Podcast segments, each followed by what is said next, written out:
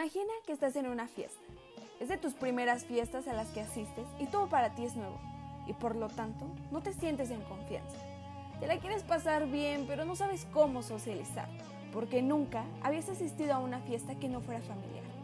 Decides sentarte y esperar a que lleguen tus amigos. A lo lejos ves unos brownies. Decides comer uno. Sabe delicioso. Disfrutas tanto cada mordida que das. Te imaginas que estuvieras mordiendo un cachito de cielo. Pues claro, ¿quién no piensa eso cuando come brownies? Decides comer más y cuando por fin terminas satisfecho, te retiras del lugar para empezar a pasarla bien en la fiesta al lado de tus amigos. Pasaron ya varios minutos de ese acto en la mesa. Comienzas a sentirte raro. Los colores se vuelven cada vez más brillantes, pero son agradables a tu vista. Te gusta lo que ves.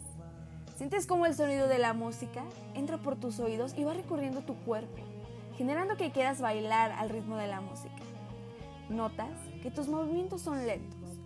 Todo está lento. Tu perspectiva ha cambiado y comienzas a disfrutar cosas tan banales como el roce del viento en tu cara. Te gusta, te sientes muy feliz y relajado, pero en el fondo sabes que algo no está normal. ¿Acaso lo que comiste eran happy brownies? Vas al baño, te ves al espejo, tus ojos están rojos y chiquitos. Te parece gracioso y comienzas a reírte. Y aunque entras en pánico porque es de tus primeras experiencias con drogas, decides disfrutarlo, pero siempre siendo consciente de tu estado para evitar actos incorrectos.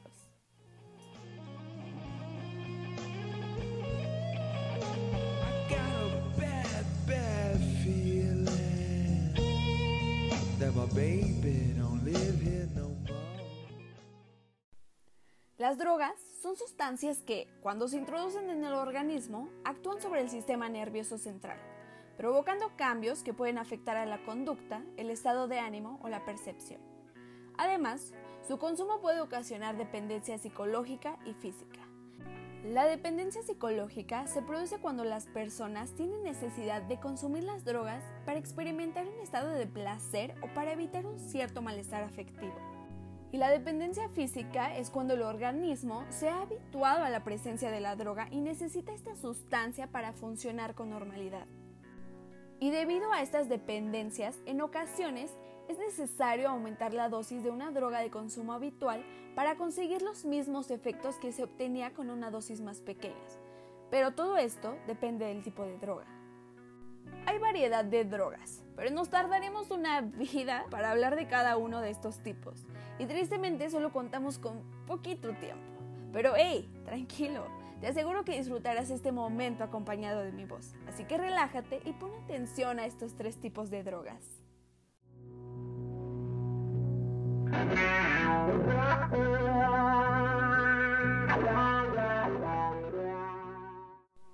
Una de las primeras y más conocidas son las drogas sedantes. Y estoy segura que la mayoría de ustedes ha consumido alguna de estas. Pero hey, tranquilo, estas no son ilegales. Los sedantes son drogas de prescripción médica que provocan sueño o calma. Estas, clasificadas como depresores del sistema nervioso central. Dentro de este tipo podemos encontrar al alcohol y a los tranquilizantes. Cuando una persona utiliza un depresor del sistema nervioso central, no se siente ansiosa y es capaz de conciliar el sueño. Pero no se debe de consumir en exceso, ya que una persona que abusa de sedantes tales como estos se verá con somnolencia, hablará lentamente o puede tener dificultad al hablar. No será capaz de concentrarse y será propenso a tener una falta de coordinación y mala memoria.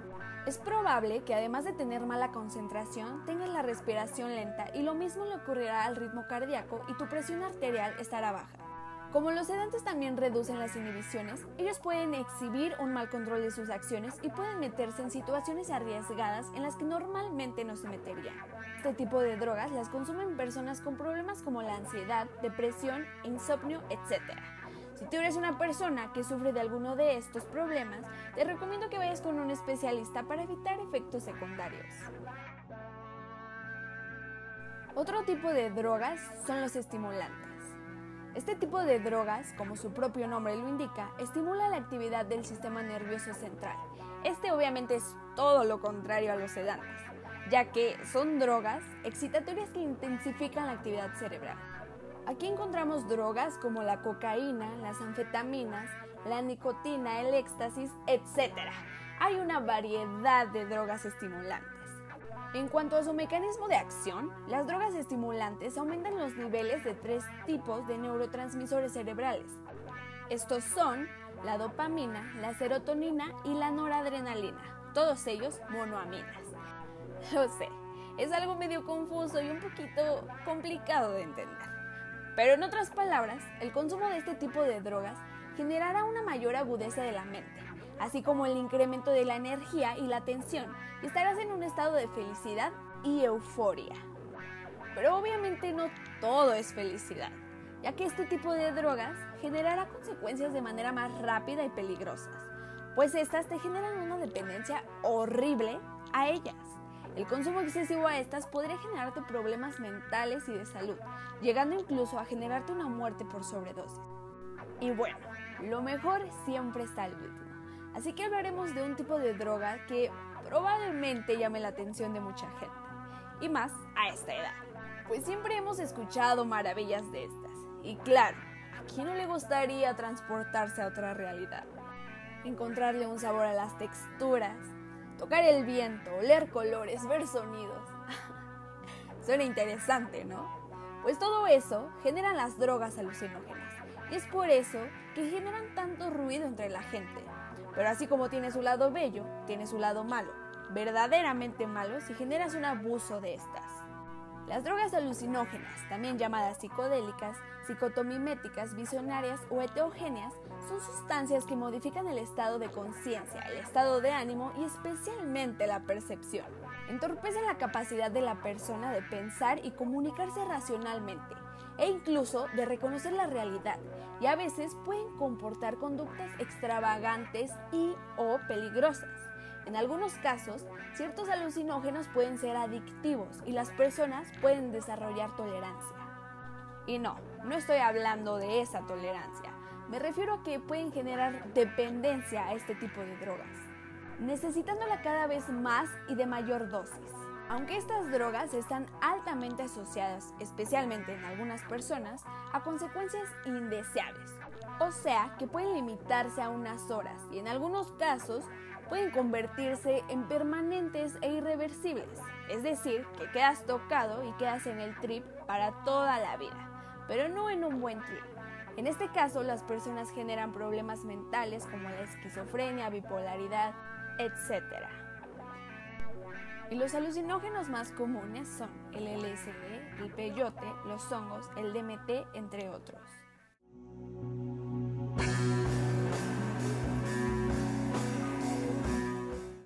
El famoso cuadro es seguramente el psicodélico más conocido y popular, y también uno de los más potentes.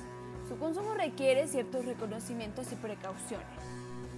La dietilamida del ácido lisérgico, o LSD, es una droga sintética, creada por accidente en 1938 en los laboratorios de la compañía farmacéutica Sandoz, por el químico suizo Albert Hoffman. ¿Se imaginan el trip que se metió este señor? Obviamente lo consumió en su estado puro. Él, obvio, estaría confundido, pero hasta cierto punto encantado por lo que vivió. Le agradó bastante que quiso repetirlo para seguir estudiando esta nueva sustancia. Pues imagina lo siguiente.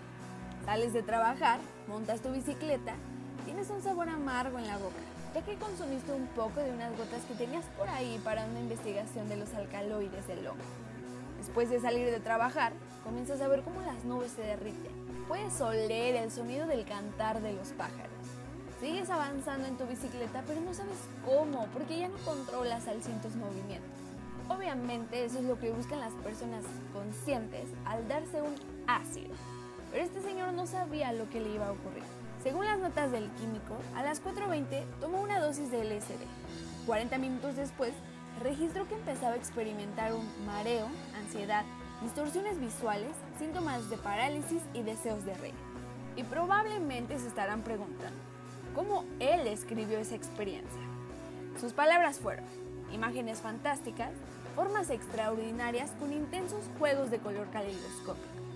Interesante, ¿no? A raíz de esa poderosa experiencia, Hoffman continuó sus experimentos químicos con el LSD en el laboratorio.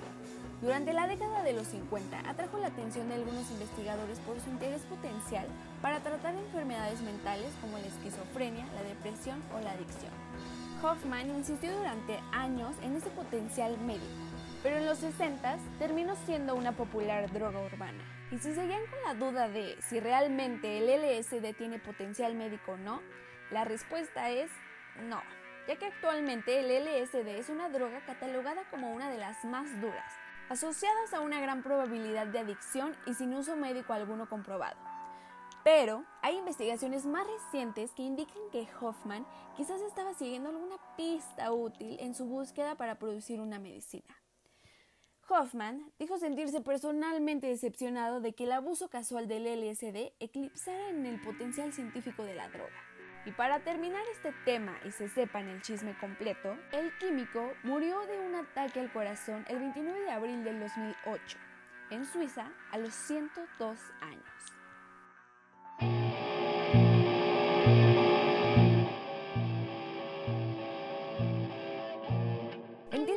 Muchos de nosotros, y más a esta edad, nos llama la atención el consumo de drogas, pues nos genera intriga los efectos de estas. Y sinceramente, yo no soy nadie para decirles, no las consuman, son malas. Al final, ustedes tienen la decisión porque es su vida.